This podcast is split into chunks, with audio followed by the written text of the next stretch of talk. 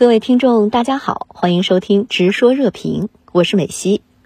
国家主席习近平已抵达撒马尔罕，开始对乌兹别克斯坦进行国事访问，并将出席上合峰会。今天，习近平连轴会见了中亚多国总统，您对此有何特别观察？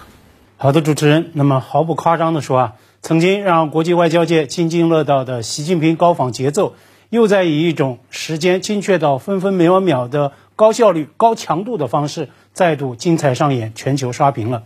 我梳理了一下新华社的高访报道：中国元首飞抵哈萨克斯坦首都努尔苏丹，是在四一十四号的下午，在出席隆重盛大欢迎仪式，并且检阅仪仗队之后，中哈元首呢举行了深入的会谈。在哈访问期间，那么中国元首还获颁哈萨克最高勋章。两位元首共同签署联合声明，见证签署一系列合作协议，共同出席欢迎宴会，出席中哈牵连对话艺术展等等等等。请注意，新华社的电稿呢显示，中国最高领导人一行是在十四日的晚间乘坐专机离哈转飞萨马尔罕的。也就是说啊，从下午抵达到晚间离开，对哈萨克国事访问呢前后时长不超过半天。但是呢，这确实是大国元首外交。最漫长也最高效的半天，这短短半天压紧压实、严丝合缝，装下了前面提到的所有的高仿行程，也把中华关系推上了一个新高度。习近平昨天在与哈总统托卡耶夫会谈时啊，就特别谈到，新冠疫情发生以来，这是我首次出访，就选择了哈萨克，彰显中哈关系的高水平和特殊性，体现了我们的深厚情谊。习近平特别强调，中哈要加强国际协作，践行真正的多边主义，为构建更加公正合理的全球治理体系做出中哈贡献。我认为，这恰恰也是中国元首新冠疫情发生以来首次外访，习近平高访节奏精彩上演的重大意义所在。今天啊，在与乌兹别克斯坦总统会见时，习近平就强调，中乌合作要跑出加速度。实际上呢，大国元首也是在身体力行，在中亚跑出大国外交的加速度，践行“我将无我不负人民”的庄严承诺，为拓展大国外交、推动地区发展乃至推进全球治理，做出实实在在的中国努力与中国贡献。那可以预见，如此高负荷、高投入的高访节奏，必然贯穿中国元首这三天的中亚行的全程。我注意到，乌兹别克斯坦总统在萨马尔罕机场欢迎。接机，那么背景显示已经是深夜。而今天呢，中国元首又连轴会见了中亚三国的元首，并且与乌兹别克斯坦总统进行了深入的会谈，高强度、加速度的高访行程啊，仍然是在加力持续中。那么，在您看来，这一系列重要会见释放了哪些重要信息？有哪些特别关注？我认为，中国元首这一次高访行程的几个特别细节尤其值得我们关注。昨天下午，中国元首专机抵达努尔苏丹。在机场接机欢迎的是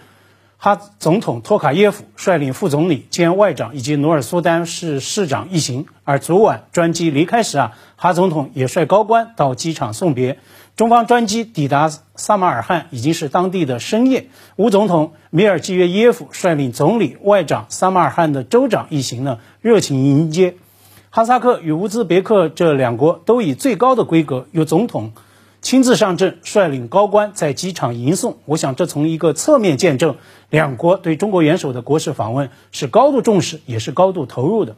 见证这种外交礼遇的另一个细节，就是哈萨克斯坦将国家最高荣誉精英勋章颁予中国元首，而代表乌兹别克斯坦国家最高荣誉的最高友谊勋章，第一次对外颁出，就颁给了来访的中国元首。今天上午，萨马尔罕国宾馆。格外热闹，中国元首在此呢连轴会见了中亚三国的元首，这显然不是一般意义上的在多边峰峰会的这个场外进行的礼仪性的会见。那么见塔吉克与吉尔吉斯的总统时啊，中塔与中吉的代表都签署了数字经济、绿色发展、农业、医疗等等诸多领域的合作文件。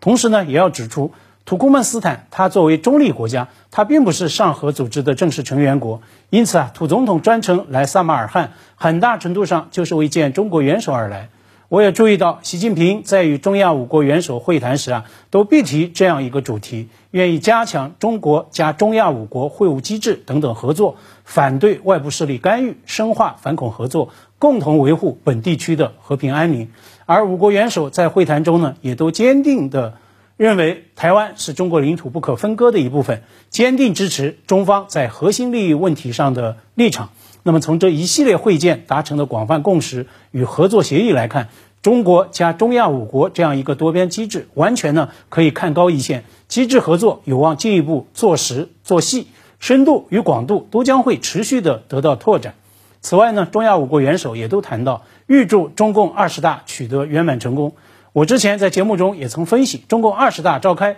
明天啊将进入到最后三十天的倒计时。中国元首此时外访，必然会成为外部世界观察中国这项最重大政治议程的关键窗口。那么外界观察到了什么呢？至少从这五位与中国元首面对面互动的中亚元首来看，他们啊全部投下了信心票。那么对今天揭幕的上合组织峰会，您又如何前瞻？习近平今天在萨马尔罕国宾馆会见。塔吉克元首时啊，就深入剖析当前呢国际和地区形势正在发生深刻复杂的变化，甚至呢这样一种深刻复杂的变化也已经或正在上合组织的成员国内部经历着发生着，也因此呢，这是在百年未有之大变局下，在世界进入到动荡变革期之际，上合组织啊在关键时刻进行的一次极为重要的峰会。中国最高领导人昨天在深夜抵达萨马尔罕机场发表书面讲话时呢，特别指出，期待出席上合萨马尔罕峰会，同各方一道弘扬上海精神，深化互利合作，促进本地区的健康发展。何为上海精神？它被认为啊是上海组织的灵魂，也是上合机制一路走来朋友圈越走越大的成功的基础。那就是互信、互利、平等、协商，尊重多样文明，谋求共同发展。本届上合峰会的一个重要看点是，作为